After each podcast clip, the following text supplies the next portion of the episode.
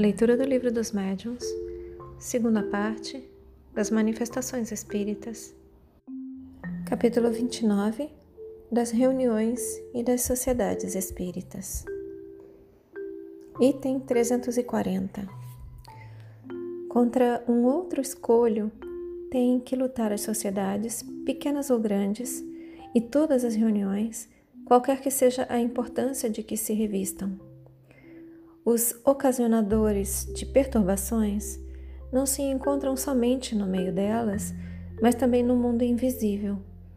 Assim como há espíritos protetores das associações, das cidades e dos povos, espíritos malfeitores se ligam aos grupos do mesmo modo que aos indivíduos.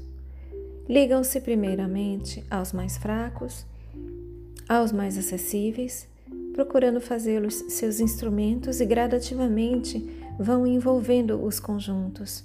Por isso que tanto mais prazer maligno experimentam, quanto maior é o número dos que lhes caem sob o jugo. Eu vou reler esse trecho.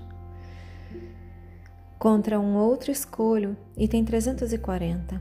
Contra um outro escolho, tem que lutar as sociedades, pequenas ou grandes, e todas as reuniões, qualquer que seja a importância de que se revistam. Os ocasionadores de perturbações não se encontram somente no meio delas, mas também no mundo invisível. Assim como há espíritos protetores das associações, das cidades e dos povos, espíritos malfeitores se ligam aos grupos do mesmo modo que aos indivíduos. Ligam-se primeiramente aos mais fracos, aos mais acessíveis procurando fazê-los seus instrumentos e gradativamente vão envolvendo os conjuntos, por isso que tanto mais prazer maligno experimentam, quanto maior é o número dos que lhe caem sob o jugo. Todas as vezes, pois, que num grupo um dos seus componentes cai na armadilha, cumpre se proclame que há no campo um inimigo, um lobo no redil, e que todos se ponham em guarda, visto ser mais que provável a multiplicação de suas tentativas. Se enérgica resistência o não levar ao desânimo, a obsessão se tornará mal contagioso que se manifestará nos médiums pela perturbação da mediunidade e nos outros pela hostilidade dos sentimentos, pela perversão do senso moral e pela turbação da harmonia. Como a caridade é o mais forte antídoto desse veneno, o sentimento da caridade é o que eles mais procuram abafar. Não se deve, portanto, esperar que o mal se haja tornado incurável para remediá-lo. Não se deve sequer esperar que os primeiros sintomas se manifestem. O de que se deve cuidar acima de tudo é de preveni-lo.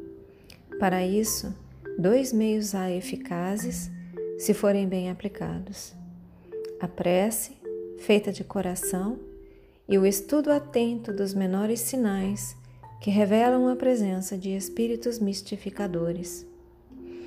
O primeiro atrai os bons espíritos, que só assistem zelosamente os que, se, os que secundam, os que os secundam, mediante a confiança em Deus.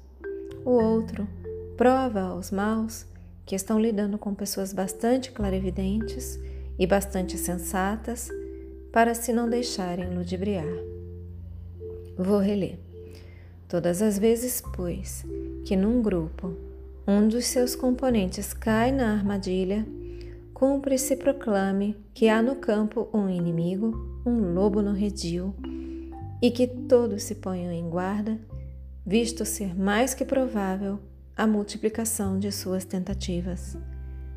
Se enérgica resistência o não levar ao desânimo, a obsessão se tornará mal contagioso, que se manifestará nos médiums pela perturbação da mediunidade e nos outros pela hostilidade dos sentimentos, pela perversão do senso moral e pela turbação da harmonia. Como a caridade é o mais forte antídoto desse veneno, o sentimento da caridade é o que eles mais procuram abafar. Não se deve, portanto, esperar que o mal se haja tornado incurável para remediá-lo. Não se deve sequer esperar que os primeiros sintomas se manifestem. O de que se deve cuidar, acima de tudo, é de preveni-lo. Para isso, dois meios eficazes, dois meios A eficazes, se forem bem aplicados. A prece feita do coração e o estudo atento dos menores sinais que revelam a presença de espíritos mistificadores.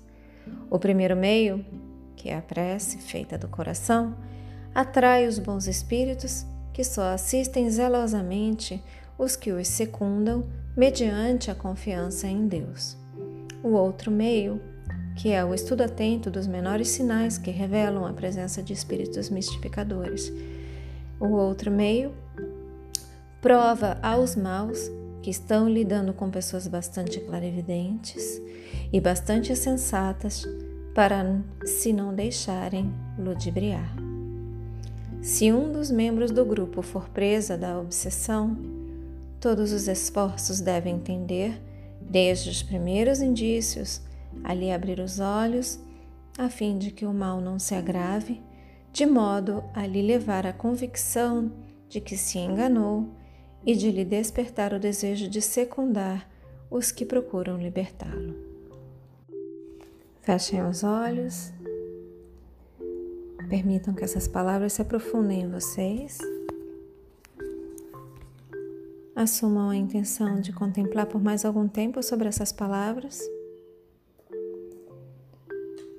Expressem gratidão aos seus guias, mentores, protetores e anjo guardião. Expressem gratidão a Deus. Agradeçam a si mesmos pela continuidade na leitura. E eu também agradeço a vocês pela oportunidade. Boa noite. Namastê.